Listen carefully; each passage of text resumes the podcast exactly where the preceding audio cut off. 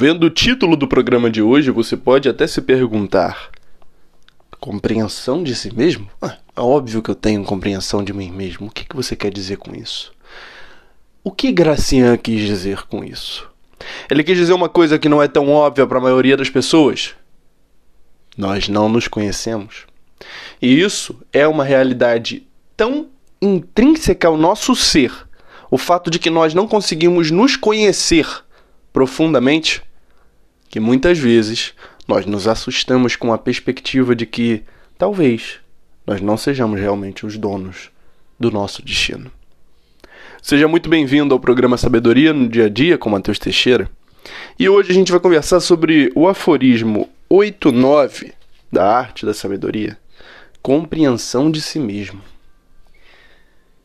Eu primeiro gostaria de fazer uma pequena apologética. Qual é o motivo pelo qual você precisa conhecer a si mesmo? Você já não conhece?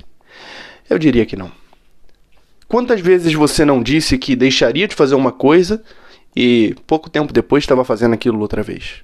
Quantas vezes você não disse que iria mudar de vida? Que iria abandonar um hábito, que iria abandonar um vício, e pouco tempo depois estava fazendo exatamente aquela mesma coisa? É falta de determinação? Não, muitas vezes você estava extremamente determinado, extremamente motivado e extremamente animado, mas ainda assim você caiu naquilo que antes você fazia. Outras vezes você sente medos irracionais, sente flutuações de ânimo irracionais. Num dia você acorda animado, no outro não. Estou mentindo?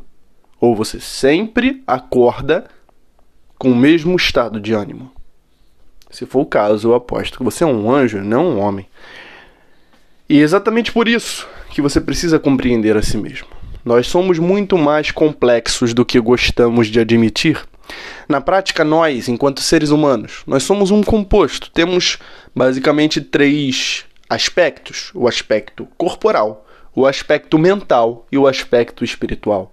E cada um desses aspectos, eles agem no nosso ser, que é o composto.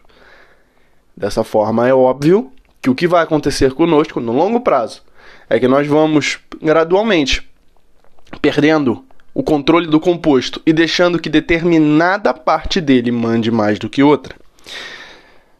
Você pode muito bem estar extremamente determinado para passar num concurso, mas você não consegue acordar antes das 11 horas da manhã. E isso pode ser uma questão mental, pode ser uma questão física, ou pode ser uma questão espiritual, ou pode ser as três coisas ao mesmo tempo. Quando você tem essa noção, você começa a perceber que precisa lidar consigo mesmo com mais calma. E lidar consigo mesmo com mais calma é o único meio para ser senhor de si. Basicamente, vou usar as palavras de Gracian: conheça a força da sua prudência e perspicácia. Verifique se está à altura de um desafio. Explore seu íntimo e seus recursos para tudo. Explore seu íntimo e seus recursos para tudo. Antes mesmo de se propor a algum desafio, se explore. Descubra até onde você realmente consegue ir. Não há exercício mais importante do que a capacidade de olhar para si mesmo com olhos realistas, como se você fosse outra pessoa, como se você fosse um outsider. Entenda? Muitas vezes nós nos recusamos a fazer esse tipo de exercício. Nós vemos a nós mesmos somente através da visão apegada do ego que temos. Ou seja, a gente vai aos poucos se tornando pessoas cegas quanto à nossa própria realidade, tal como um político que não percebe que a popularidade dele acabou e continua agindo como se ele conseguisse ganhar qualquer eleição que se candidatasse, mesmo com o fato de que grande parte das pessoas que olha para ele não vê mais nada além de uma sombra. O mesmo acontece conosco. Nós olhamos para nós mesmos e muitas vezes já perdemos as habilidades que tínhamos e que nos encantavam. Muitas vezes perdemos a popularidade, perdemos os amigos, perdemos o carisma, mas ainda assim continuamos agindo como se fôssemos o ápice da humanidade e por isso conhecer a si mesmo. O oráculo de Delfos já dizia, a Bíblia diz: Conhece-te a ti mesmo, conheça a si mesmo e se rebaixe por isso.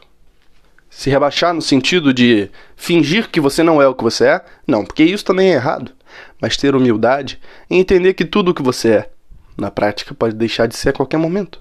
Tudo depende da vontade de Deus.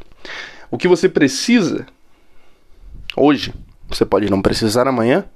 E o que você vai precisar amanhã, talvez seja algo que hoje você já tem e vai deixar de ter. Então, por que se elevar? Por que crer que você já é autossuficiente quando na verdade você está dependendo do meio externo para se alimentar, digamos assim? Não só figurativamente, mas também literalmente. Muitas vezes você vai se perguntar, mas Mateus, então como é que eu posso me conhecer? Como é que eu posso entender quais são os meus limites? Se colocou na prova. Quem se coloca à prova começa a encontrar respostas.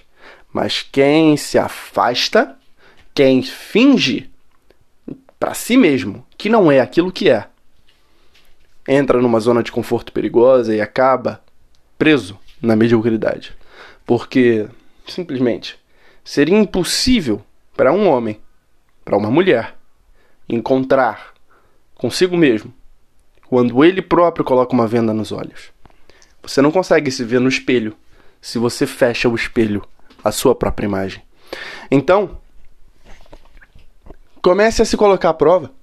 Comece a testar os seus próprios limites, a olhar para si mesmo com o olhar de quem quer se conhecer. Se você quisesse conhecer outra pessoa, como você faria? Você não faria pequenos testes que mostrariam quem essa pessoa é? Você não colocaria essa pessoa à prova a partir das atitudes dela? Não observaria atentamente cada uma das atitudes dela para entender exatamente o que ela quer, quais são o que, que ela está almejando, porque com as consequências de uma atitude você consegue entender qual era o objetivo inicial.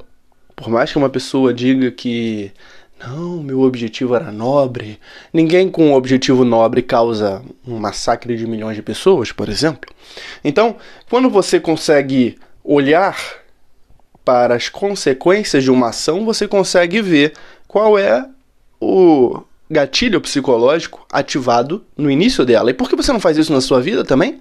Quais são as consequências das ações que você tomou até agora? Você pode dizer, eu tinha objetivos nobres, mas muito provavelmente você estava se enganando.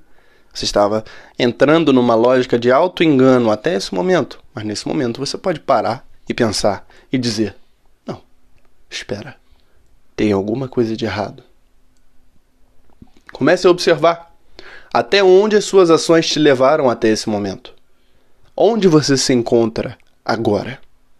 Se você não se encontra no lugar onde você queria estar, obviamente, é hora de mudar as suas ações e de procurar ações que estão em alinhamento com aquilo que você realmente quer. Você pode muito bem pensar em se inspirar em pessoas que já atingiram resultados semelhantes aos que você quer atingir, mas jamais você pode copiá-las, porque cada um tem o seu próprio ser, cada um tem o seu próprio eu, e esse eu é o que define a sua capacidade ou não de ação. Uma pessoa pode conseguir trabalhar 10 horas por dia e chegar em casa com um sorriso no rosto, outra trabalha 5 e não se aguenta em pé. É preguiça? Indisciplina? Falta de determinação? Pode ser, mas também pode ser simplesmente que cada pessoa tem uma tendência, cada pessoa tem uma inclinação. E a pessoa que está numa. tá agindo de forma contrária à sua inclinação, necessariamente é uma pessoa que vai se encontrar num estado de miséria. É uma pessoa que vai se encontrar consigo mesma e odiar aquilo que vê. Um forte abraço para você. Acompanhe meu trabalho tanto nos episódios anteriores do programa Sabedoria no Dia a Dia, quanto no YouTube, no canal Matheus Teixeira. Que Deus te abençoe.